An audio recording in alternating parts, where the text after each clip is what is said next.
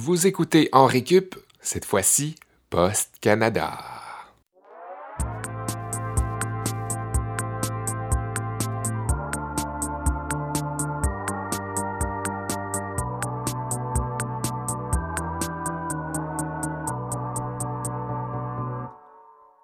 Aujourd'hui, à notre troisième journée de cours en récup, on s'inspire d'une situation qui a probablement touché de près ou de loin la plupart des Canadiens récemment, la grève chez Post Canada. Je suis Olivier Bradette et je me trouve avec mes amis Kevin Breton et Sébastien Blondeau. Bonjour les garçons. Présent. Bonjour. Ça va bien? Ben, ça va pas mal, ouais. Moi, moi je, je suis pas touché du tout par la grève euh, de Post Canada. Est-ce que vous attendiez du courrier dans les dernières semaines? Non. Euh, Non. Non, ben moi, je suis travailleur autonome. Fait que la grande majorité de mes payes, je les reçois par la poste. euh, Ah. Parce que j'habite en 2004, puis mes employeurs n'ont pas encore euh, le dépôt direct, euh, on dirait. Fait que oui, euh, ajoute la, ajoute le- la culture qui existe des employeurs qui savent qu'ils peuvent payer en retard leurs employés Ouais. pigistes parce que c'est tout à fait admis. Ajoute à ça une autre couche qui est les, la grève de Ouais. Post Canada. Fait que je vais recevoir mes payes de genre septembre prochainement. Là, Moi, En- la, la seule poste que je reçois, c'est celle de l'ancien, l'ancienne locataire. Fait que Ah, je oui. reçois en retard. Tu reçois en retard, ce qui est les- pas pour toi. ce qui est pas pour moi, donc. Tu sais que c'est illégal hein, de l'ouvrir? Je l'ouvre pas. Je l'ouvre pas, je le renvoie, puis elle m'est re-renvoyée. Et je. Ben, c'est ça. Je- J'essaie de d'écrire sur Facebook à la fille, mais Ça elle, elle répond pas. Ça tombe Facebook. probablement dans ses. Dans ses Ouais. Facebook te renvoie les messages. cours. Oui, c'est ouais. Ben, euh, c'est. Euh, ouais, non, pas facile, clairement. Euh, les gars, c'est notre dernier épisode de 2018 et c'est pour ça qu'aujourd'hui, on vous a préparé, chers auditeurs, un montage de nos meilleurs moments de l'année. non. pas tout de suite. On verra pour 2019, là, mais qu'on a un petit peu plus de, de matériel. bon, euh, les grèves tournantes ont pris fin vers la fin novembre avec euh, l'adoption de la loi. Hey, mon Dieu, Seb, t'es confortable. J'essayais de me mettre les à deux l'aise. pattes sur la chaise. Ouais. ouais. Ça, On T'es pas prend chez ses- toi on ici. prend là. ses Ben, aises. un peu. Oui. Bon. Ben, les, grèves, euh, les grèves tournantes ont pris fin euh, à la fin du mois de novembre avec l'adoption de la loi spéciale euh, C89. On trouvait quand même que le sujet était intéressant, que ça restait d'actualité. C89, qui est d'ailleurs un anagramme pour 8, c'est 9. Quoi? 8 c'est 9. Ouais, c'est- Moi, je voulais. j'avais le goût de dire anagramme. Anagramme. C'est aussi. c'est quoi l'anagramme? C'est un, on dit une anecdote. Kev. Non! C'est ça le terme. Non, mais l'anagramme, c'est quand tu peux changer les lettres. Ouais, je sais. Savez-vous que euh, C89 a quelque chose de particulier aussi? C'est aussi le palindrome de 98C. Vous êtes non, mais je, je, je me demandais justement qu'est-ce que ça voulait dire, les C Ouais. quelque chose. Parce que là, euh, je, je me souviens plus, récemment, le- le- la Chambre des communes était en train de débattre sur un nouveau projet de loi, C70 quelque chose, mais il n'y avait pas l'air d'avoir d'ordre. Ben, il y a le. Au début, c'est un projet de loi, puis le projet de loi, c'est le premier projet de loi de l'année en cours là, à, l'Assemblée, au Parlement. Fait que projet de loi 1, 2, 3, 4, puis absolument, ça se rend jusqu'à genre 120 dans une année. OK. Puis après ça, il y a, le- il y a la- la- le projet de loi devient une loi, puis on lui donne un autre numéro. J'imagine que c'est la, la, la- énième loi qui a été approuvée C'est par la Chambre des communes ou l'Assemblée nationale. OK, donc Mais la lettre, Canada 89. je sais pas. Je Mais c'est souvent par C que ça commence, les projets de loi. Fait Ouais. que, Ben, à voir ça doit être euh, un terme clairement légal. pour, euh, pour nos prochains épisodes. Euh, Ben, euh, en tout cas, bref, euh, no- notre journée de cours euh, se rattache à la grève euh, chez Post Canada. Pourquoi journée de cours? Euh, C'est que le concept dans récup, c'est de reproduire une journée sur les bancs d'école et de décortiquer ou d'extrapoler notre sujet sous des angles différents. Alors, euh, chaque épisode, on vous présente quatre cours Mhm. où on vous partage nos apprentissages euh, de la semaine ou des deux dernières semaines. On a aussi le bonheur euh, d'accueillir un ou des professeurs invités qui nous parlent de notre sujet avec leurs propres connaissances. Ouais. Ce qui m'amène à vous lister ce qu'on a à l'agenda aujourd'hui, euh, messieurs. On commence avec euh, le cours d'histoire de Sébastien qui va nous parler de Post Canada Ouais, en, c'est moi ça. en général. On passe ensuite avec un cours de droit du travail avec euh, Kevin euh, Breton. On va avoir euh, en troisième cours un cours à distance avec notre invité Claude Champagne, qui est président et encanteur chez MTM International. Et votre humble serviteur va terminer la journée de cours avec un cours de biologie. C'est toi, ça? Ouais, où je vais vous parler d'une alternative fiable à la poste en cas, euh, en cas où la grève se prolonge indéfiniment. En cas de grève grave. Oui, en cas de grave grève. Donc, euh, c'est à moi de commencer avec un cours d'histoire. Euh, J'aimerais que vous ouvriez vos, vos manuels au chapitre de la poste. non, il n'y a pas de manuel, désolé, je voulais juste euh, essayer de faire un peu de contexte. Euh, je... J'aimerais quand même que vous preniez des notes parce que là, il Ah. va y avoir beaucoup de dates. là. Ah, ok, Euh, ok. cours d'histoire le veut, euh, des dates puis des, des- des espèces de- d'événements peu, euh, peu intéressants, mais qu'on va quand même dire parce que c'est le Canada. Hein, puis le Canada, ben, essaye tout le temps de romancer ou de trouver des événements euh, euh, rocambolesques qui ne sont pas en fait, mais qui, créent une histoire parce que le Canada n'a pas vraiment d'histoire euh, incroyable, Ben, c'est une histoire jeune. dire. Mais il y a aussi une jeune. bonne partie de l'histoire qui est cachée, euh, par- Cachée. par, les autorités. Il y a qui beaucoup de choses, j'ai entendu dire, qui étaient inventées ou... euh, Il y a la guerre de 1800 trafiqué, ouais. quelques, là, qu'il y avait fait jaser. 1892. là. Ouais, parce que euh, c'était plusieurs petites guerres, puis apparemment, puis que euh, c'était plein de choses qui étaient éparpillées, puis qui n'étaient pas nécessairement pour la même, le même, euh, la même cause. Puis on en aurait fait une seule et même guerre plus grosse qui... En tout cas, euh, c'est un, peu- c'est un peu louche, mais... Pourquoi ça me fait penser à avait pas Parce que, oui, c'est dans les mêmes années. C'est... euh, parce que- années que quoi? Que, que le chocolat, l'Horace que Sécart? la guerre de le chocolat. Laura Secor étant un personnage historique Ah, canadien pas. qui euh, qui euh, Qui a déclaré la guerre? non mais c'est- c'était dans les Tu mêmes fais- Tu années. fais comme eux autres, tu fais juste l'amalgame. Oui, c'est Ouais, ça. c'est un gros amalgame. Mais non, c'était la même année. Puis euh, euh, le gouvernement Harper avait, euh, avait fait des pubs pour, euh, pour mettre en scène Laura Secor, là, en fait. là. Donc, Ah. c'est ça. Donc, ça commence euh, en- avec Pedro da Silva. Euh, Pedro da Silva, qui est. euh, c'est en, c'est en 1693, donc on comprend que c'est en Nouvelle-France et non Mhm. pas au Canada.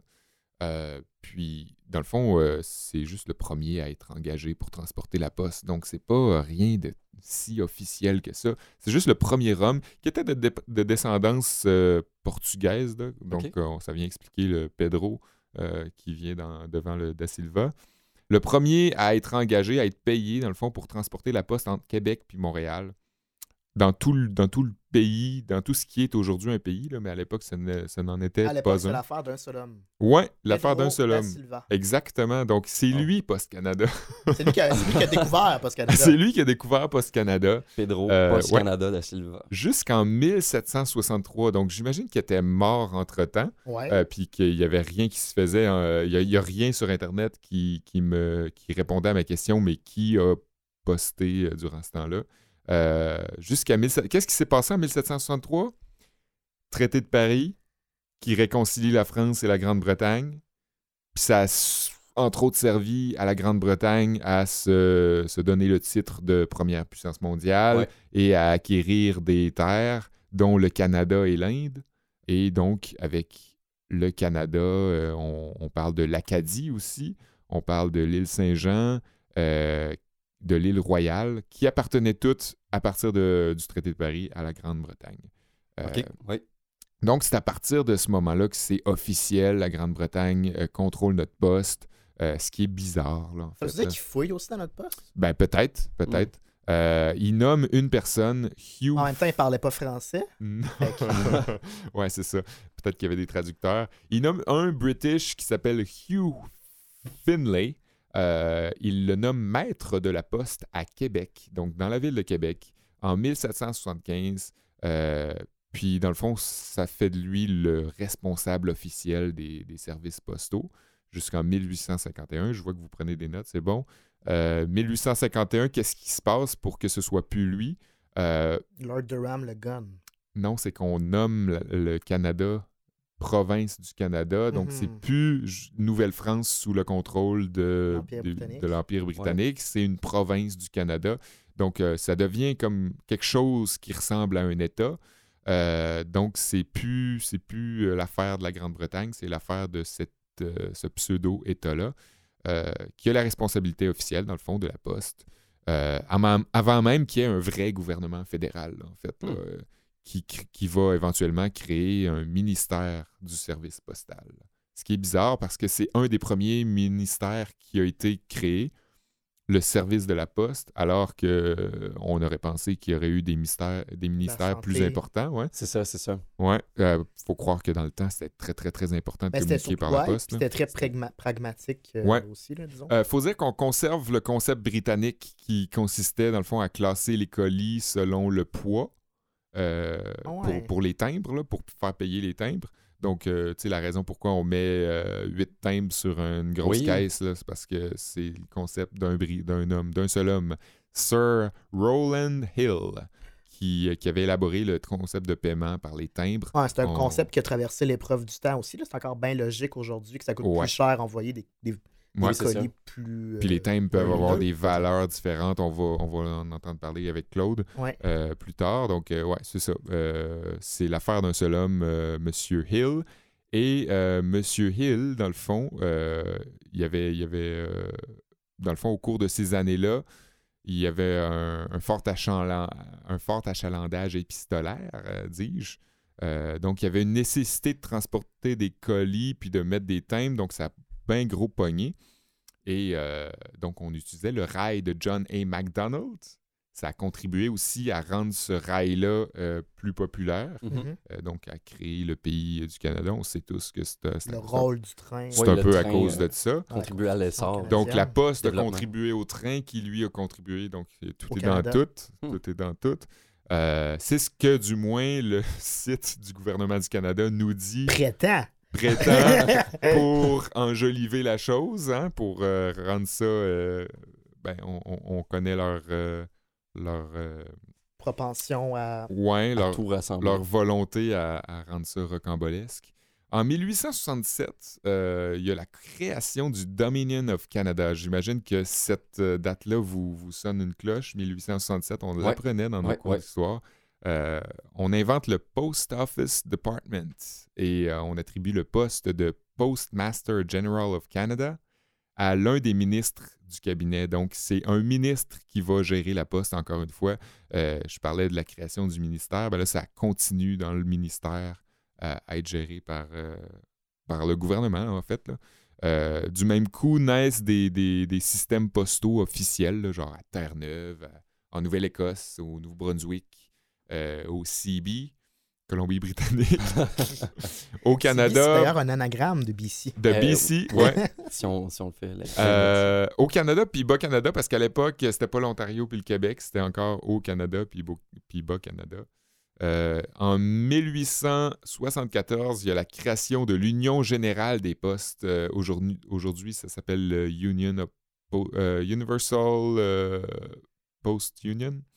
Euh, en Suisse, à Berne, euh, c'est lors d'une grande conférence de, la Poste qu'on crée l'Union générale. Et euh, dans le fond, aujourd'hui, ça existe encore. Et dans le fond, on crée le Post Office Department pour se joindre à ça là, en 1878. En 1928, service de livraison aérien au Manitoba. C'est un des, premiers services aériens euh, en Amérique du Nord. Il y en a eu avant, mais c'était comme un peu officieux, un peu louche. Euh, c'était des gars, euh, des Américains, genre des, Texans qui, qui fabriquaient des avions puis qui se... C'était un peu, euh, un peu bancal, là, comme Ouais, un peu-. Un peu risqué. Ouais, un peu risqué, mais là, c'est comme officiel. Euh, au Manitoba, on, on fait un service postal, puis on fait genre, on coupe un ruban, là, puis on, on, on met ça en route euh, pour faire, dans le fond, des services entre Rimouski, Québec, Montréal, puis Ottawa. Donc, ça part de, de l'ouest, puis ça s'en va vers l'est. là. En 1957, euh, il y a un certain docteur Morris Levy euh, qui invente une machine qui est capable de classer les lettres jusqu'à genre 200 000 lettres à l'heure. Wow. C'est une machine qui sert à automatiser euh, les, les- les cla- la classification les- pour catégoriser les lettres. Euh, Puis c'est installé pour la première fois en Amérique du Nord à Winnipeg en 1963, donc un peu après l'invention, un, peu, un peu après que ce soit inventé. Winnipeg, qui est aujourd'hui le centre, le centre de Post Canada, le, le siège social de Post Canada. Ouais! Moi, je l'ai visité. Ah ouais! Euh, je suis rentré dedans puis je suis ressorti. il n'y avait rien a- d'autre à faire. Ben, déjà, à Winnipeg, il y a peu à faire Ouais. et à l'intérieur de Post Canada, il y a Ah peu ouais. à faire. Mais euh, quand tu dis Je trier, pensais que c'était en Ontario, moi. Le... ben, il y a comme un siège social à Winnipeg ou en tout cas une maison mère à Winnipeg. là. Parce que c'est central par rapport Oui, à... c'est exactement au pour ça. C'est pas mal en plein cœur du Canada. Mais ça, je comprends pas que ça trie les lettres. Ça les trie en fonction du poids ou en fonction de leur contenu? Euh, Genre les bonnes lettres, les lettres médiocres? Ben, probablement Ça, que c'est c'était plein de fautes. C'est ça. dans cette pile-là. probablement que c'était classé en sorte de, de, de, de paquet, là, comme en- pour, pour les petites lettres, Genre les les colis. rond. Ouais, genre. Les, petits- les petites enveloppes, les grosses enveloppes. C'est ça. Ouais, ça prenait une machine pour faire ça. Ou, ben, Ben, s'il est surtout que capable c'est- de... ça se fait plus vite. Ouais, s'il est capable Ouais. de réduire son temps puis de faire 200 000 à l'heure, euh, Mhm. mettons que c'est un- c'est une bonne invention. Euh, ensuite, ce qui suit, en 1971, on commence à introduire tranquillement le système de code postal. Ah, ouais, c'est 1971. ouais, j'aurais cru en que c'était avant ça. 71. euh, c'est- Ouais, mais ça. Puis c'est hein, lentement, là. C'est pas genre instantané, tout le monde a un code postal. là. C'est tranquillement, bon an, mal an, on. on Ouais, mais c'est-tu une invention canadienne ou c'est que le Canada a tranquillement Non. commencé à adopter le Ouais. code postal à partir de 1971? Ok. C'est pas une invention canadienne, mais c'est particulier, je crois, au Canada qu'on ait des, des lettres puis des chiffres, qu'on ait comme cette suite-là. là. Ouais. Ailleurs dans le monde, c'est juste des, des C'est chiffres. juste des chiffres, Ouais, right? hein? Ouais, ouais. ça me dit C'est quoi des aussi. gros nombres. Euh, donc, euh, je pense pas qu'il y ait ailleurs dans le monde. Je me trompe peut-être, là, mais je pense que c'est particulier au Canada. Il faudrait que je vérifie. Il me semble que quand j'étais à Londres, on avait des, des chiffres aussi. Euh, Des, des lettres, tu veux dire? des chiffres et des lettres. Ouais. Voyelles, E. consonnes. Donc, euh, ouais, c'est ça. Puis, dix ans après, ce qui se passe, c'est que officiellement, Post Canada devient une société d'État. Donc, ce n'est plus, euh, ce n'est plus un gars au ministère qui gère ça. Ce n'est plus Pedro da Silva. c'est ça. C'est plus, c'est plus le, per- le portugais qui fait ça. Euh, Le portugais, franchement, il y a pas ben, nom, là. Non, mais à l'époque, euh, À l'époque, à l'époque, euh, tout le monde était soit le français, l'anglais, le C'est vrai. portugais ou l'irlandais. Ouais. Euh, sinon, ben, euh, dans le fond, le- le- les boîtes postales ont été instaurées aussi euh, pas longtemps après euh, que Post Canada devienne une société d'État. Avec le développement urbain, là, euh, on, on commençait à voir plus les, les boîtes à mal pour faciliter euh, la chose, plutôt que de faire le porte-à-porte qui, qui prenait énormément de temps. Mhm. Euh, puis récemment, on a appris, je pense en 2013, que là, ça diminuait, puis que les boîtes postales ten- tendaient à, à à disparaître. pour Ouais. avoir des boîtes postales communautaires. Genre, souvent. fait que ça prend une plus grande pro- proportion encore. Euh, Bradette, tu... euh, Oui, euh, j'ai trouvé l'information par rapport à Londres, justement. Euh, j'ai tapé pour euh, référence Big Ben, alors euh, Elizabeth Tower dans le, Ouais. Au Parlement. C'est là euh, que tu habitais pendant ton stage en. Ouais, dans le clocher, je vous dis que euh, je me réveillais fort le matin. Euh, oui, donc le- le- les codes postaux, euh, c'est ça, mon souvenir était correct. Ça fonctionne avec les arrondissements. Donc là, euh, le code postal, si vous voulez vous rendre euh, à- chez Big Ben, euh, c'est le SW1A, espace 0AA. Euh, donc il y a un Ah, mélange de lettres et de chiffres. Mais le SW est pour Southwest. Donc c'est comme les, les Ah, ok, arrondissements ok, ça, de la dit- ça veut dire de quoi pour vrai? Ben, Est-ce que ça veut dire que seulement les Canadiens peuvent écrire au Père Noël? Ça, c'est une bonne question. H-O-H. H-O-H-O. Euh, faudrait, faudrait qu'on s'y penche. Ouais, Ah. ouais. J'ai appris il n'y a pas longtemps que les, euh, les personnes aveugles peuvent écrire en braille Oui. à H-O-H-O-H-O et le Père Noël va lui réécrire en braille. Ah, cool. Absolument. C'est hot. Ah.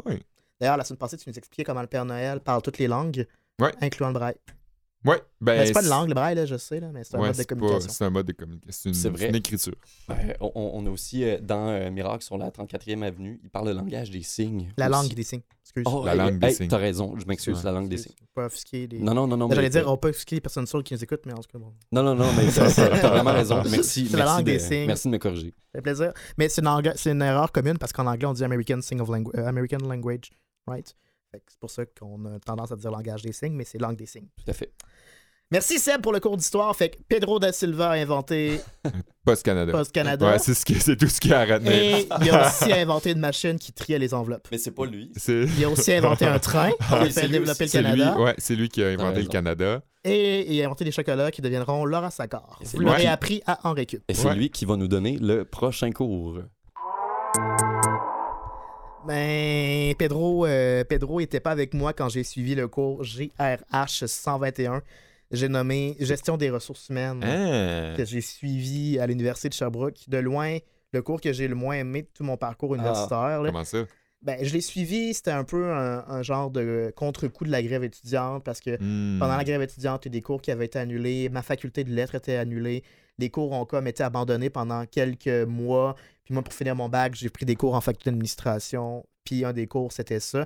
La définition, c'était comprendre comment les politiques, programmes et pratiques de GRH, gestion des ressources humaines, utilisées pour attirer, retenir, motiver et développer la main-d'œuvre peuvent contribuer à l'atteinte des objectifs organisationnels tout en favorisant la qualité de vie au travail et ce, dans le respect des lois de la déontologie professionnelle et de l'éthique. Méchant plat de cours. C'était vraiment, vraiment plate. Tout ce que je me souviens du cours, un, c'est que je remercie Andréane Savard euh, qui a fait pour le travail pour moi tout seul dans ce Hein? cours-là. Sinon, j'aurais coulé, c'est sûr. J'étais en équipe avec elle, puis euh, Simon Roberge, puis moi, puis C'était ta blonde de l'époque, hein, Savard, non. Elle avait un chum.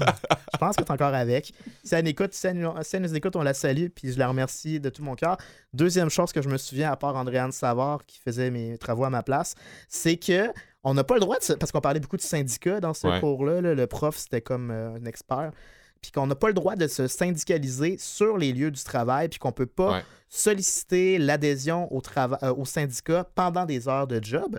Puis il y a même des sanctions prévues par la loi pour les récidivistes qui sont assez élevées. Ça peut aller jusqu'à 5000 pièces si on contrevient euh, à, à Ah, ces ouais. règlements-là. Donc, euh, gare à vous. Si vous nous écoutez, vous voulez demander à votre collègue d'adhérer à un syndicat, faites-le pas à ces heures de job. Mais ça, c'est partout dans le marché du travail. Peu importe la société, l'entreprise pour laquelle tu travailles. Ouais, c'est peux pas une politique interne, c'est un, Ah, un ouais. loi euh, canadienne. Pourquoi je vous parle de ça? Euh, ben, t'en as parlé en, en- en intro, la grève qui a ébranlé, je sais pas si le mot est un peu trop fort, le, le Canada, la grève de Post Canada. En fait, c'est l'un des syndicats de Post Canada parce qu'il y en a plusieurs, le STTP, le syndicat des travailleurs et des travailleurs de la Poste, qui a, déclenché cette grève-là qui a fait euh, tellement jaser. Moi, personnellement, je le savais qu'il était en grève. Je savais que ça avait frustré euh, ben du monde, mais comme je vous ai dit, moi, ça me frustrait juste en tant que pigiste. Puis tout ce que je me préoccupais à savoir, c'était quel jour est-ce que la grève tournante allait affecter Montréal et mon propre code postal. Mais en dehors de ça, je dois avouer que je connaissais pas vraiment les revendications de Post Canada. C'est un peu gênant. Est-ce que vous les connaissez, les revendications des travailleurs? euh, Ben, de il y avait une revendication salariale aussi. Ouais. Sur l'équité salariale entre les travailleurs de région et les travailleurs en ville aussi. Oui, oui, oui. C'est une, une des, des, des- des points forts, en fait, avoir une équité entre les 8000 facteurs euh, ruraux et les 42 000 euh, facteurs urbains. Au début aussi, on demandait bon, une augmentation salariale de 3,5% pour renégocier la nouvelle convention collective échue depuis décembre 2017. Euh, le patronat, le patronat offrait 1,9% Ils sont revenus avec une contre-offre, le syndicat avec de 2,9% Euh, Aussi, un enjeu, c'était d'avoir un sixième jour de travail hebdomadaire qui serait payé Mhm. euh, temps double. Et aussi, ils demandaient grosso modo des meilleures conditions de travail.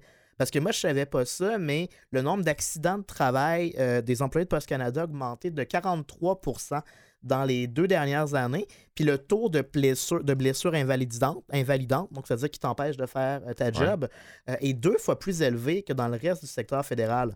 Les gens ont plus de chiens, Ouais. c'est ça qui. Oui, c'est ça. Il y a de plus en plus de chiens qui courent après le. Mais on peut se dire, ben, c'est normal que tu te blesses plus quand tu es facteur comme employé fédéral que quand tu travailles, euh, mettons, chez Statistique Canada sur un bureau, tu sais. Mais on oublie que le secteur fédéral, ça inclut aussi les mines, le transport routier, des secteurs assez Ah éprouvants physiquement. Et malgré tout, euh, le taux de blessure est deux fois plus élevé chez Post Canada. Il y a aussi une question de régime de retraite là, comme point de litige. On veut que les nouveaux employés soient admissibles à un système par cotisation déterminé. Mais Post Canada veut réduire les coûts parce que son programme euh, de, de régime de retraite fait face en ce moment à un déficit de solvabilité de plus de 6 milliards. Puis l'employeur estime en gros là, toutes les exigences demandées par ses employés à un coût de 1 milliard. Fait que, considérant que Post Canada est généralement en difficulté financière parce que le nombre de lettres envoyées Ouais. diminution. diminue, tandis que le volume de colis, qui est plus coûteux à expédier, augmente, ben même s'il y a eu une hausse de tarifs chez Post Canada en 2014, reste que euh, ils font de moins en moins d'argent, donc ils veulent couper dans les dépenses. J'ai aussi trouvé une enquête de 2015 là, pour mettre euh, toute la question des demandes salariales en perspective de la Fédération des petites entreprises canadiennes qui se basait sur sais, l'enquête nationale des ménages où on, on demande à- aux ménages c'est quoi votre emploi, c'est quoi Ouais. votre revenu, tout ça. là Le recensement. un genre de recensement Ouais. qui a eu lieu en 2010 qui stipule que le salaire annuel des personnes dont le poste euh, est de facteur chez Post Canada, s'établit à quelques 57 000 par année, alors que quelqu'un qui fait un emploi similaire, mais au privé, c'est 49 000 Donc, c'est bon, le salaire annuel serait plus élevé chez Post Canada que dans le secteur privé pour un emploi semblable. Donc, ça nous donne un, idée, un aperçu général de la situation et du litige qui, dirait, qui déchire les deux parties euh, en ce moment. Je me suis aussi intéressé euh, sur les gains notoires qui ont été obtenus historiquement par le biais de grève de Post Canada qui, euh, étrangement, ou en tout cas on le sait peut-être pas, mais a joué un rôle prépondérant dans l'obtention de bonne qualité au travail dans l'ensemble du pays. Ils ont vraiment mené des grèves, ils ont été longtemps au front pour faire en sorte qu'en ce moment, les travailleurs et travailleuses ont accès à, euh, par exemple, un congé de maternité mhm. payé. En 1981, il y a une grève de 42 jours qui a eu lieu euh, pour permettre d'avoir 17 semaines payées euh, aux femmes, donc lorsqu'ils sont euh, enceintes. ils ont évidemment rallié les groupes féministes à leur cause. Ils ont réussi à attirer l'attention des médias et de la nation complète pour avoir gain de cause. Déjà au Québec, il y avait eu un front commun syndical trois années auparavant pour obtenir ces acquis-là qui sont maintenant coutumes dans la plupart des conventions collectives, mais à travers le pays, c'était pas encore tout à fait répandu. Puis c'est cette grève-là des employés de Post Canada qui a fait en sorte que ça s'est répandu à travers les conventions collectives. Puis aujourd'hui, si dans ta convention collective, on ne te donne pas des, semaines payées de maternité, il y a des grosses chances que tu ne prennes pas la job. Ben oui, ben oui, clairement. ça part de là. Ça, passe euh, aux médias, ça passe dans, sûr, dans le journal. Ben, très fort probablement. Ben puis la toute première grande grève du secteur, euh, la première grande grève des employeurs du gouvernement fédéral a eu lieu par les employés de Post Canada. C'était en 1965, c'était une grève illégale et cette action-là a débouché sur euh, octroyer au droit de toutes les personnes, tous les employés du secteur public d'avoir le droit de s'entendre sur leur convention collective et de mhm. la négocier. C'est quand même des jalons importants qui ont été euh, débouchés grâce à l'action de Post Canada. Maintenant, ce qu'on peut se demander, c'est euh, qu'est-ce qui advient? Parce que il y a eu la loi qui était l'anagramme de... De 98C. c'est ça, donc, qui, a, qui, a, été déposée, une loi spéciale, un peu comme il y avait eu lieu sous le gouvernement Harper en 2011 lors de la dernière grève euh, de Post Canada. En fait, cette grève-là, c'était, pas, c'était pour faire face euh, à la période la plus achalandée de la Poste, celle de Noël, alors qu'on s'envoie, on envoie des lettres à grand-mère et on envoie des cadeaux par FedEx à, ses petits cousins, petites cousines qui habitent dans le bas du fleuve, par exemple. Donc, Justin Trudeau a décidé, ben là, on va pas contrecarrer toute cette période économique si charnière et importante pour notre pays. On a mis une loi spéciale, puis après ça, on retournera à la table de négociation. Mmh euh, donc, ils vont devoir retourner pour renégocier cette convention collective qui, quand même, échue depuis décembre 2017. C'est quand même pas réglé. C'est pas réglé. C'est parce qu'il y a une loi spéciale qui se sont entendues. Loin de là. Loi spéciale, souvent, ça sonne que c'est pas réglé. C'est oui, souvent, c'est une mesure de dernier recours. Ça, serait euh, gênant que ce soit réglé. Ça serait probablement pas dans un pays euh, démocratique s'il y avait ça. Euh, donc, la prochaine étape, c'est le recours à un service de médiateur-arbitre pour aider, les deux parties à s'entendre. Ils vont avoir 90 jours pour négocier. Puis si ça ne marche pas, ben, il va y avoir un règlement qui va pencher en faveur de l'un ou de l'autre des, deux, euh, des deux parties. Ça va être à suivre. On n'a pas fini d'en entendre parler. L'univers des encans de Time, c'est pas exactement un univers qu'on connaît bien. Donc, on est bien heureux d'avoir euh, au bout du fil avec nous pour l'émission aujourd'hui. Pour un cours, un crash course économique sur les timbres et les enchères, euh, Monsieur Claude Champagne, président de MTM International, qui est situé à Montréal. bonjour, Claude. Bonjour. Est-ce que vous pouvez nous dire, d'abord, est-ce que c'est fréquent des encans de time? Puis est-ce qu'il y a beaucoup de collectionneurs qui se présentent à, des événements de ce genre-là? Les encans de time, il y en a à peu près trois fois par année au Québec. C'est à peu près juste nous autres qui font des encans de time. Mm-hmm. Anciennement, il y en avait plusieurs compagnies, mais euh, les gens vieillissent et meurent. Donc, euh, il y a de moins en moins d'encans de moins en moins de collectionneurs. Euh, des encantes, qu'est-ce qu'on retrouve dans les encans de time? Est-ce que c'est des grandes sommes qui sont dépensées lors de ces soirées-là? Ça dépend. Tu, peux avoir des lots à 50 à 20 tu vas avoir des lots à 1000 Ça dépend c'est quoi ton budget. Tu achètes d'après ton budget. Il y a toutes sortes de lots qui se vendent, toutes sortes de timbres. Ça peut être des boîtes de timbres complètes, ça peut être des collections de timbres, ça peut être un timbre tout seul. Mm-hmm. Comment est-ce qu'on évalue la valeur d'un timbre? D'un timbre, qu'est-ce qui fait en sorte qu'un timbre est plus précieux qu'un autre? Euh, D'après sa rareté et sa demande. Si tu as un timbre d'Haïti qui vaut 50 il, vaut probablement, il est probablement très rare mais il n'y a pas de demande. Si tu un thème américain qui vaut 5 000 c'est probablement la même rareté, mais ça vaut 5 000 Mhm. Donc, il y a un lien avec la situation économique ou le PIB d'un pays? Absolument. OK, je Absolument. Vous, comment est-ce que vous êtes euh, devenu expert dans la question des timbres? Qu'est-ce qui vous a donné la piqûre pour cette passion-là? Euh, ben, j'ai pas eu une piqûre. J'ai acheté la collection de ma tante euh, quand j'avais 13 ans. Je connaissais pas réellement les timbres. Puis j'ai revendu 10 fois plus cher que ce que je l'avais payé. J'avais payé 300 dollars, j'ai vendu 3000 dollars. Donc c'est ça qui est parti mon univers des timbres. C'est ça j'ai commencé à vendre des timbres à l'école, vendre de la monnaie après. Puis, c'était, pour la bonne affaire, en fait. C'était pour faire des affaires. Ah, en réalité, c'est pour faire des affaires, oui. Nous autres, on est devenu, on est rendu à faire des encans de tableaux, de comme demain, on a un encan de montres, c'est juste des montres, euh, mais c'est à travers euh, c'est le net qui achète les montres. Il y a beaucoup, beaucoup de monde sur le net, mais c'est ça dépend c'est quel marché. Il y a des marchés comme euh, on vend on fait des encans de, pour la SAQ, mais ça, c'est qu'au Québec, on a le droit de vendre. Ça dépend, c'est comme les timbres, c'est vendu à travers le monde. Qu'est-ce qu'on mais la clientèle diminue de plus en plus parce que la moyenne d'âge est de 75 ans. Est-ce que vous expliquez ça euh, avec Internet ou? Ben, les jeunes n'ont aucun intérêt d'un thème. Euh, l'intérêt des jeunes, c'est l'électronique, c'est euh, les téléphones, les ordinateurs. Les téléphones à Mais les thèmes ne sont plus. tu vois très rarement un jeune collectionner des thèmes, très rarement. La monnaie, tu vois plus souvent parce que c'est monétaire, donc c'est. Les, jeunes collectionnent beaucoup la monnaie. C'est plus concret, j'imagine? J'imagine. La valeur monétaire, c'est de la monnaie, ça vaut une certaine somme. Tandis que les timbres, ben, c'est rendu, euh, tu sais, des gens qui envoient des lettres avec des, pour compter leur vie, c'est plutôt rare. Ça, il y a l'Internet, Facebook, tout. Donc, euh, c'est des courriels à faire. Est-ce que justement... ça change. la mode change. Oui, puis c'est ça. Justement, est-ce que le, le, nombre de lettres qui est peut-être moins important maintenant pourrait faire en sorte que les timbres d'aujourd'hui, les timbres qui sortent aujourd'hui, aient une certaine rareté dans 15-20 ans? Oui, mais je suis d'accord avec ce que tu dis, mais le problème, c'est que de plus en plus, il y a de moins en moins de collectionneurs. Donc, euh, oui, quand tu as des nouveaux thèmes, ça va se vendre, mais s'il n'y a, pas grande, grande demande à comparer qu'avant. En 1980, quand j'ai ouvert, moi, en 84, j'ai ouvert un magasin, on était 40 magasins de thèmes à Montréal. Oui. À ce il y en a trois. C'est impressionnant. Donc, les thèmes, euh, c'est une en pente descendante. Euh, sauf que tu as beaucoup de collectionneurs en Chine. C'est des thèmes chinois, ça, ça, se vend très bien, ça se vend très cher. Parce ah. que parce qu'en Chine, ils enseignent, je pense qu'ils enseignent à l'école avec des thèmes pour la géographie et l'histoire. Ah ouais. Une chose qu'on ne voit pas au Québec, est-ce que vous pensez que les thèmes, ça offre une bonne fenêtre d'apprentissage? Selon vous, est-ce qu'on pourrait, comme au Québec, ben, utiliser les thèmes pour enseigner l'histoire ou la géographie?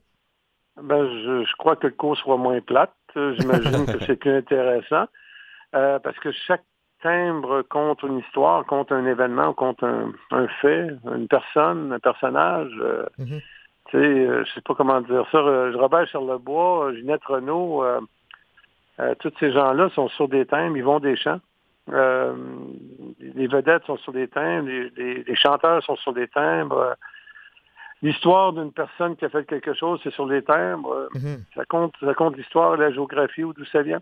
Oui, il y a même une anecdote intéressante que vous me disiez en entrevue, que ça en dit beaucoup sur la géographie puis les modes de communication de l'époque, alors qu'on a retrouvé des vieux timbres dans la Seine à Paris. Est-ce que vous pouvez nous rappeler l'histoire, en fait?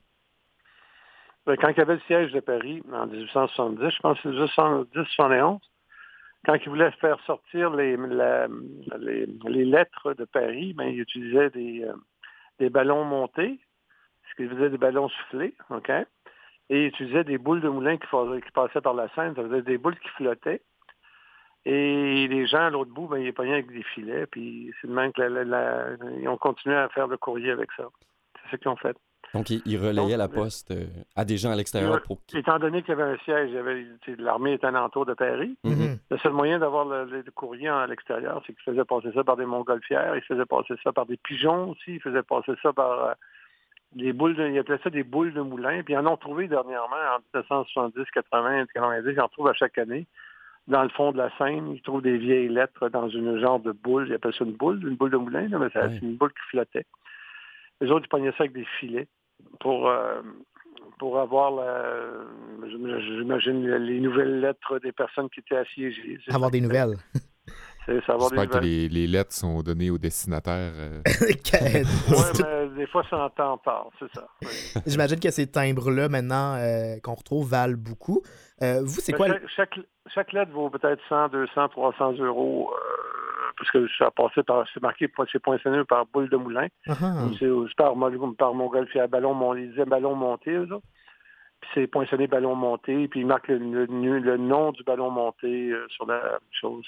Très intéressant. C'est... Ben oui. Écoute, il y avait toutes les manières d'envoyer des lettres. Hein. Il, il, fallait que ça passe, même s'il y avait des guerres. Durant les guerres, ils ont tout le temps envoyé des lettres. il fallait être Les prisonniers de guerre ont toujours envoyé des lettres. Euh, il y avait le droit, la Croix-Rouge faisait en sorte qu'il y avait le droit d'envoyer des lettres. Vous, c'est quoi le, timbre le plus cher que vous avez pu mettre en enchère ou vous avez vendu?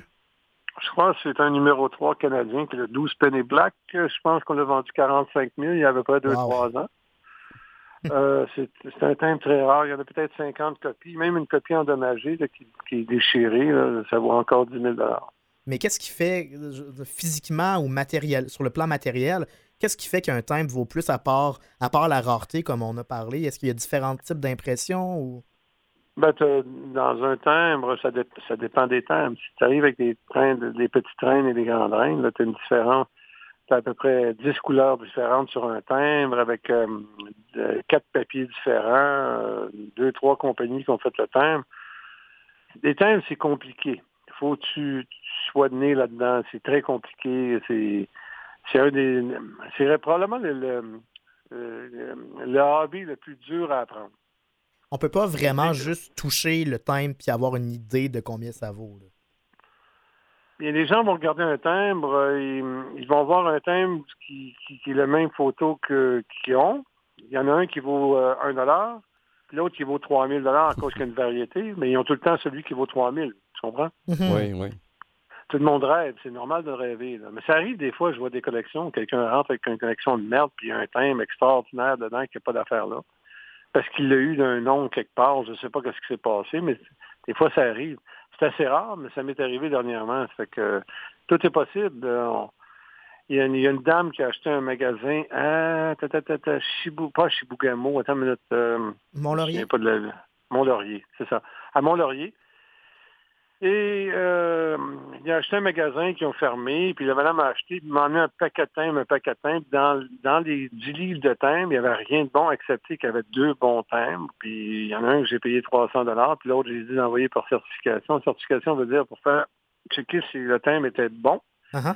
Parce que c'est un timbre français, donc il faut que tu le fasses expertiser en France. Ah oui. Puis là, ça valait la peine parce que ce timbre-là, moi, je l'aurais envoyé. Donc, je lui ai dit, il faut que tu l'envoies. Tu t'envoies à telle adresse, puis tu l'envoies enregistrer, puis ils vont, te, ils vont te charger 40 euros, puis ils vont te l'expertiser. C'est ça qu'il faut que tu fasses. Sinon, si t'es pas grave de le vendre, personne ne va te l'acheter. Mais d'après moi, il était bon, là, mais on va savoir ça plus tard. Donc, c'est possible, comme un peu comme on a des vieilles cartes de Bobby Orr qui peuvent traîner dans notre tiroir. C'est possible d'avoir des vieux temps. Ben oui, la, carte recrue de Bobby Orr vaut 2, 3, 4 000. moi, je me moi, je me souviens, on mettait ça après notre bicycle. parce qu'on n'aimait pas les Boston. Euh, c'est tout, là. C'est comme ça, mais il y a des choses qui ont pris beaucoup de valeur avec les années parce que les gens n'ont pas mis ça de côté, ils n'en ont pas mis de côté. Mm-hmm. Tu vois, quand tu arrives avec un billet de, je sais pas, des, des vieux billets, tu sais, des vieux billets anciens, quand tu trouves neuf, là, ça vaut une fortune. Là. Tu peux même pas t'imaginer. Ben un billet usagé de, on va dire, euh, 2 1935 là, français, Banque du Canada. C'est marqué Banque du Canada parce qu'il y en a en anglais aussi. Bank of Canada. Il y, a, il y a Banque, Banque du Canada. Il y a de deux sortes. Le billet de 2 quand il est neuf, vaut à peu près 4 000 puis quand il est usagé, il en vaut 25 mm-hmm. Et quand tu trouves neuf, là, ça vaut une fortune. Neuf, tu sais, comme qui sortirait de la banque. Oui, oui, oui. Ah, ça, ça vaut une fortune. Pas, pas chiffonné dans un bas, là, dans un bas de laine. Absolument pas. Absolument. Puis si tu trouves des vieilles lettres, qu'est-ce qui vaut très cher aussi? C'est des vieilles lettres qui datent de 1850 à 1880, avec plusieurs thèmes dessus. Là, ça, ça vaut une fortune. Ça vaut 1000 dollars, 2000, 3000. Parce que c'est ça. Tu peux trouver, des fois, des, gens trouvent ça dans leur euh, des boîtes de chaussures des grands-parents ou dans un grenier. Mm-hmm. Euh, ça arrive souvent c'est arrivé, puis vous en parliez à Kevin, je pense, quand vous êtes euh, quand vous avez discuté un peu en pré-entrevue. Euh, vous avez eu l'occasion de, vendre euh, récemment une, correspondance par rapport à la révolution des patriotes de 1837, je me trompe pas? Non, ça va être vendu bientôt. Ah, ça, va être vendu, OK, Nous, on vient d'avoir le, on, a eu le contrat du musée du séminaire de, Sherbrooke. On va vendre leur collection de monnaie. Et dans la collection de monnaie, qu'est-ce qu'il y avait extraordinaire, que j'avais jamais vu dans ma vie, c'est une carte d'invitation pour une assemblée des patriotes en 1837. Mm. Si tu te faisais prendre en 1838 avec ça, tu te faisais zigouiller, pendu, ou bien tu t'étais exporté en, Australie. Donc, il y en a très peu. Mais je ne sais pas qu'est-ce que ça vaut parce que j'ai même demandé à des spécialistes dans le patriote, dans les patriotes, l'histoire des patriotes, ils ne savaient pas, absolument pas quoi dire, qu'est-ce que ça valait, euh, parce que ils n'en ont jamais, vu. Mais ça, donne un bon indice de la valeur. S'il en a jamais vu, c'est extrêmement rare, donc ça, on espère, on anticipe que ça vole un bon, un bon montant. Ben, d'après moi, ça va être un musée qui va l'acheter, parce que moi, j'ai jamais vu ça, puis j'ai parlé à plusieurs personnes, personne n'a jamais entendu parler de ça. Parce qu'on pensait que ça se passait par bouche à oreille, tu comprends? C'est pour pas que ça se sache. Non, c'est une invitation sur carton. Puis même ces, fameux patriotes, ça reste. Euh, euh, les, Times, ça reste une publicité euh, monarchique, une publicité de la reine. Vous avez un ah, ben, on est toujours dans, un système monarchique. Si on paye encore des droits à la reine pour utiliser son visage. Mm-hmm. Puis ce qui... ça, serait une bonne entrevue de vérifier comment est-ce qu'on paye par année. oui, c'est vrai. Ben ouais. Ah oui, oui, non, sérieux, on paye pour ça. Ça, je suis sûr, je sais qu'on paye, mais je ne sais pas combien, je ne peux pas te dire. Avec l'accès à l'information, vous pourriez le savoir. Mais moi, ça m'emmène les patriotes à, avoir comme question, cette, quand on parle qu'on peut enseigner l'histoire ou la géographie à travers les timbres ou les symboles officiels, est-ce qu'on mm-hmm. peut avoir, par exemple, des symboles patriotiques, des patriotes de la Révolution sur des timbres qui appartiennent à la monarchie? Pas réellement, parce qu'au niveau des timbres, ça commence en 1851. Donc, euh, au niveau canadien, c'est 1851. Au niveau Angleterre, c'est 1840. Les premiers timbres ont été émis en 1851 au Canada. Sauf que la monnaie existait. C'était des sous du Bas-Canada. On était au Bas-Canada. Ici, de l'autre côté, euh, en Ontario, c'est le Haut-Canada. Mm-hmm. Euh, dans le Bas-Canada, il y a des patriotes, euh, quand ils ont fait un, ils ont fait un, genre de jeton qu'on appelle un bouquet sous, qui était émis par la Banque de Montréal et ils ont mis les fusils des patriotes. Et ces gens-là ont été arrêtés, ils ont fait un an de prison à cause de ça. C'est intéressant comme histoire, par exemple. Oui, on, on, se doute que ça n'a pas bien passé aux yeux de la reine. Non, ça, puis il y a un an de prison dans ce temps-là, ça devait être pas mal, pas mal plus rough que, que, que les, la prison qu'on a ici mm. présentement. On n'en doute pas. Merci beaucoup, Claude, d'avoir pris le temps de nous parler euh, aujourd'hui. Ça fait plaisir. Euh, en tout cas, j'avais besoin que quelqu'un pour euh, parler de collection. Je connais pas mal tout là-dedans. c'est bien gentil. Puis la mon métier. Le prochain encamp, c'est justement en mars où cette fameuse carte d'invitation des Patriotes va être remise en, vente. J'ai l'impression que ça va faire bien jaser dans les médias à ce moment-là. Ah oui, oui, oui, c'est sûr, ça va faire jaser parce qu'on va en faire une publicité, c'est sûr et certain, mais mais c'est des choses intéressantes. On trouve des choses intéressantes en, en trouvant euh, des choses dans les églises. Là. Nous, on travaille beaucoup avec les églises, puis euh, on travaille beaucoup pour eux autres. Mais ils ont des choses extraordinaires. Ils ont des trésors fabuleux. il y a tout un patrimoine qui, est caché finalement. Oui, puis les encans, c'est l'occasion d'aller découvrir ces Absolument, choses. Absolument, Un grand merci, Claude. Merci, hein. bonne, bonne soirée à vous autres. Bye. Merci, au revoir. Puis euh, bon, bon encamp demain aussi. Merci, hein. Bye si la grève chez Post Canada s'était prolongée, vers quoi on aurait pu se tourner pour acheminer notre courrier? Comment, Kev, t'aurais pu recevoir tes chèques de paye hein, pour, pour avoir euh, ce qu'il faut à temps, évidemment? C'est quoi le rapport avec la biologie? Moi, j'ai été bien euh, ben interlocuté. Euh, interlocuté? Ben oui. Électrocuté? J'étais bien électrocuté, moi, avec. par, par ton choix de cours. Oui, ben, euh, cours de biologie, parce qu'on parle de faune aujourd'hui. Euh, s'il y a une source fiable de, livraison de poste à laquelle on pourrait penser, c'est bien ah. les pigeons voyageurs, les gars.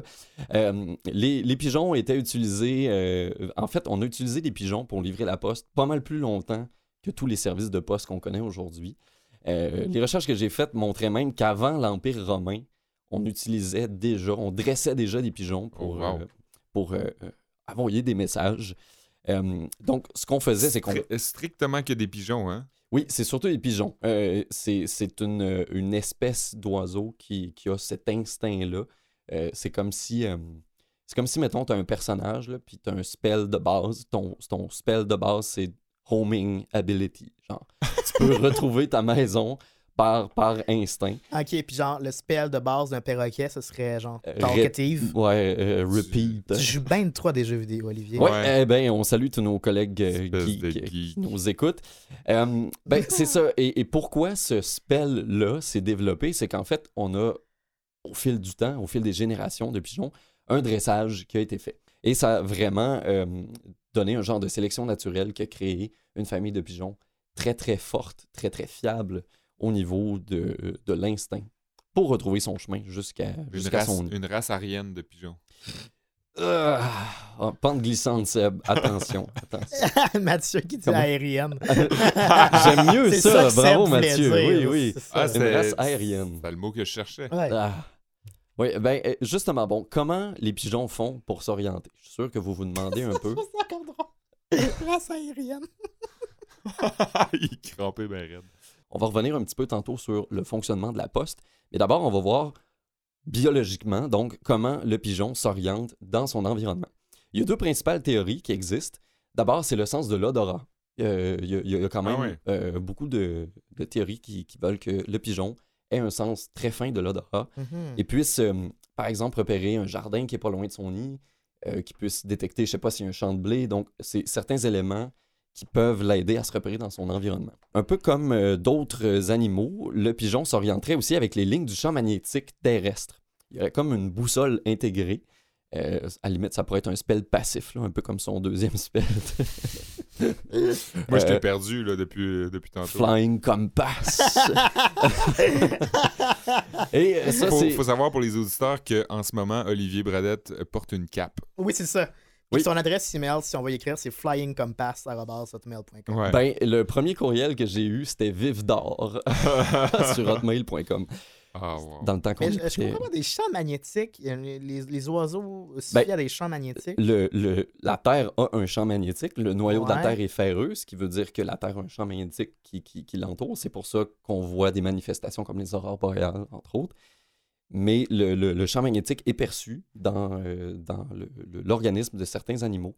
Et puis oui, euh, c'est encore ah, flou. Euh, c'est comme un sixième sens qu'ils ont de... Presque, ah, de, de, pouvoir s'orienter comme ça. Et là, c'est très instinctif. Je ne sais pas jusqu'à quel point, là, mes, mes, connaissances sont, sont, assez limitées, mais je ne sais pas jusqu'à quel point activement le pigeon se dit, OK, les lignes de champ magnétique s'orientent ainsi, donc je sais que je dois tourner à droite, par exemple, pour uh-huh. retrouver mon nid mais ça fait partie des mécanismes de, repérage euh, qui, agissent dans le corps du pigeon. Puis il y a comme deux écoles de pensée, un qui pense que c'est davantage l'odorat, puis l'autre que ce serait... J'ai pas l'impression que c'est deux écoles de pensée, je pense que c'est plus des trucs complémentaires. Mais des études plus récentes ont montré aussi que l'ouïe et la perception des infrasons euh, pouvaient franchement aider les pigeons à s'orienter. Il y a un chercheur de, l'Institut d'études géologiques des États-Unis, le USGS, euh, qui a fait une étude en 2013 les infrasons produits par l'atmosphère, donc par, par exemple, la formation de nuages, euh, des orages au loin, même les vagues et les tremblements de terre, euh, soit plus loin sur Terre ou dans l'océan, dans, le cas des vagues, euh, ça produit des vagues de son très très bas. Donc, nous, pour donner une ordre d'idée, l'oreille humaine perçoit des sons entre 20 et 20 000 Hertz. Et les infrasons qui peuvent être perdus par, perçus par les pigeons euh, vont jusqu'à 0.1 Hz. Ah. Donc, c'est des sons qui ont une longueur d'onde très longue. On parle de 6 ou 7 km de longueur d'onde. J'ai une question, monsieur le professeur, parce que c'est bien beau ça, mais comment est-ce qu'on dresse les pigeons à se fier au champ magnétique de la Terre? C'est pas, des pas des tracés qu'on leur dit suis le tracé X qui va Non. Puis, euh, c'est. Euh, tu, tu m'amènes à ma prochaine théorie. le dressage se fait beaucoup par répétition on amène le pigeon, par exemple, à quelques kilomètres plus loin de, son nid, on le relâche. Et puis là, par instinct, normalement, euh, si c'est là qu'on lui donne la bouffe, si c'est là qu'on. il va revenir là. Il va revenir, il va finir par retrouver son chemin. Et quand on répète l'opération, le pigeon, et ça, c'est une étude que, que, je voyais aussi, puis on voyait une carte à quelque part au Royaume-Uni où il y avait des tracés de différentes couleurs qui montraient les différents essais pour dresser les pigeons. Au début, les tracés sont assez erratiques. Le pigeon s'égare un peu. Mm-hmm. Euh, il finit quand même par retrouver son chemin, mais le trajet est vraiment pas optimal. Sauf qu'après 5-10 répétitions, là, on voit que le pigeon semble se bloquer sur un trajet précis et le répète presque systématiquement chaque, à chaque envolée. Sans presque dévier. Et c'est là qui. c'est ce qui fait constaté, les chercheurs, que le pigeon euh, se sert aussi de sa vue pour s'orienter. Un autre truc qui a été fait aussi, ça a été de mettre des genres de casques euh, pour mesurer le, le, si on veut, les mouvements de la tête des pigeons. Les mouvements de la tête des pigeons sont souvent associés à un changement de, du regard aussi. Et plus le pigeon change d'orientation de la tête, ça veut dire que plus le pigeon regarde autour de lui pour se repérer dans son environnement. Ce qu'on a remarqué, c'est que quand un pigeon survole une rivière ou une route en ligne droite, il va moins souvent bouger la tête parce qu'il se bloque sur ce repère-là et il sait qu'il peut le suivre sur un tracé pendant une certaine ah distance. Euh, donc ça, ça a été une des découvertes plus récentes qui permettait de voir aussi que, dans le fond, pas mal tous les sens sont mis en contribution chez le pigeon pour s'orienter, ce qui en fait un, postier très efficace. Moi, au début, je pensais que les pigeons pouvaient voyager d'une place à l'autre sans problème. Mais c'est pas tout à fait ça. Dans le fond, les pigeons, ils retrouvent juste le chemin vers leur nid. Si moi, par exemple, je veux envoyer une lettre à Sébastien, puis que je veux que la lettre me revienne par pigeon, ben je dois faire livrer mon pigeon avec ma lettre chez Sébastien pour que toi tu y répondes. et là, tu relâches le pigeon et c'est moi qui le reçois. Ouais. Donc, c'est pas euh, la logistique préaffranchie. Peu... Ben, un c'est une enveloppe C'est un pigeon préaffranchi. c'est ça. Je peux pas, je peux pas dire à mon pigeon va chez Seb, amène-lui la lettre, puis toi tu peux pas renvoyer le pigeon. Parce qu'il me connaît pas le pigeon. Ben, il te connaît pas, il sait pas t'es où, puis tu sais, c'est. Euh, il y a certains cas peut-être où tu peux le dresser, aller à deux places, mais là c'est vraiment plus compliqué. Ce qui était fait vraiment, c'était ça. On, envoie avec quelqu'un, euh, genre un postier des pigeons, chez la personne, et puis là c'est retourné ensuite par, euh, par la voie des airs. Et donc, on sauve du temps sur la moitié du trajet, finalement. Ouais. Euh, ben, le, gars, le gars, dans le fond, au Moyen-Âge, qui allait porter le pigeon, après ça, il était en vacances, puis il faisait rien. Peut-être, probablement qu'il acheminait d'autres pigeons ailleurs aussi. il va avoir des réseaux euh, vraiment bien construits pour que chaque voyage soit rentable, si on veut. Donc là, si les pigeons ont été longuement utiles pour livrer le courrier dans le passé comme ça, jusqu'à quel point est-ce qu'ils sont encore utiles aujourd'hui, à votre avis? Est-ce qu'on l'utilise encore dans certaines conditions? Dans, certaines situations. Et là, je veux vous parler d'un pigeon euh, particulier. Je ne sais pas si vous connaissez Cher Ami. Non. Cher Ami, c'est un, pigeon, c'est une femelle qui a été euh, utilisée pendant la Première Guerre mondiale. Ah oui. Et euh, bon, c'est sûr que pendant la Première Guerre, c'était difficile. Souvent, on sabotait les moyens de communication des, des ennemis. Et les pigeons étaient vraiment utiles parce qu'on pouvait juste les relâcher pour que furtivement ils s'envolent vers les quartiers généraux pour acheminer des messages de détresse. Euh, euh, il y a 95% des pigeons utilisés pendant la Première Guerre qui réussissaient à acheminer les messages. Des fois, les lignes ennemies réussissaient à, les abattre. Mon Dieu Seigneur. Et c'est 100 000 pigeons qui ont été utilisés. Fait que c'est vraiment, c'est vraiment devenu un outil de poste 100 000? Euh, environ 100 000 pigeons qui ont été utilisés. primaire ou primal? Euh, primaire, dans le sens où c'était une, euh, un, élément de poste utilisé vraiment en masse. Et le 3 octobre 1918, là, on est proche de la fin de la guerre, il y a un bataillon d'à peu près 550 soldats américains qui sont entourés par des Allemands sur les terres françaises sont à court de munitions, à court de rations. je m'y croirais. Ouais. Et là, le, bataillon est encerclé, sont dans le trouble. Ils décident d'envoyer des pigeons voyageurs pour signer leur présence, signaler leur présence, puis appeler à l'aide. Il y a eu trois pigeons qui ont été envoyés. Les deux premiers ont été abattus par les lignes allemandes.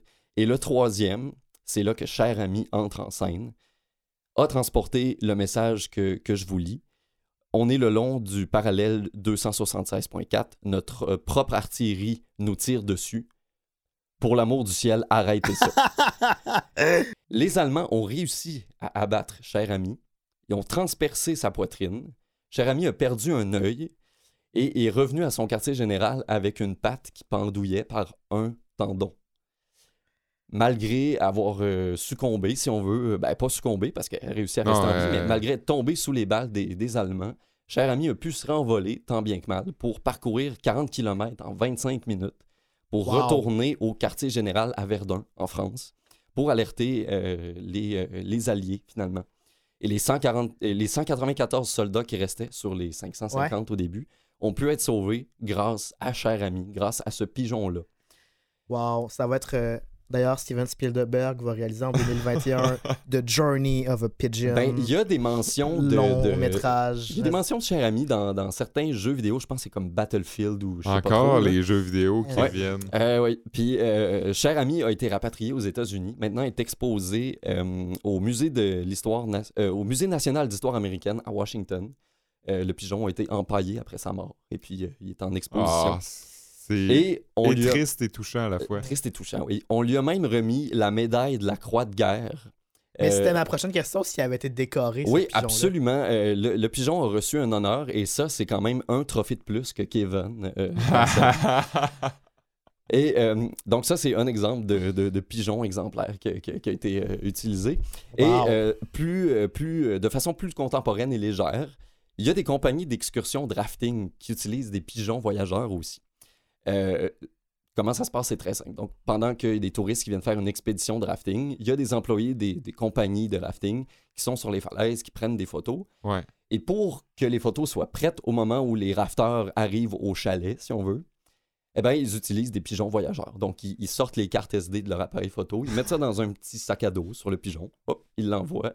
Et là, pendant que les, les rafteurs terminent leur expédition, ben, les gens euh, euh, au chalet peuvent faire le traitement des images pour que les touristes, s'ils veulent, À leur arrivée. puissent acheter leurs souvenirs puis le ramener chez eux. Wow. Fait que la prochaine fois que, que- que vous euh, verrez un pigeon, hein, dites-vous que même si nos trottoirs et nos mansardes sont parfois remplis de leurs défections, ben, ils ont longtemps aussi rempli nos boîtes aux lettres de leur euh, courrier. Oh, Le meilleur ami de l'homme, le pigeon. Pas comme ça.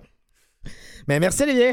Ben, merci à vous. Et puis, euh, ben, euh, on prend une petite pause euh, pour Ouais. le temps des fêtes. On se ressource un peu. Puis, euh, on se revoit euh, au mois de janvier avec Mhm. euh, prochain, prochain sujet. euh, L'avion. L'avion. On pourrait faire ça sur les avions. ouais. Ouais, Moi, ça m'a inspiré ça avec la joke de Mathieu sur la race ari- aérienne. ben, Merci à vous d'avoir été là. À très bientôt. Passez une très belle fin d'année 2018. Bye bye.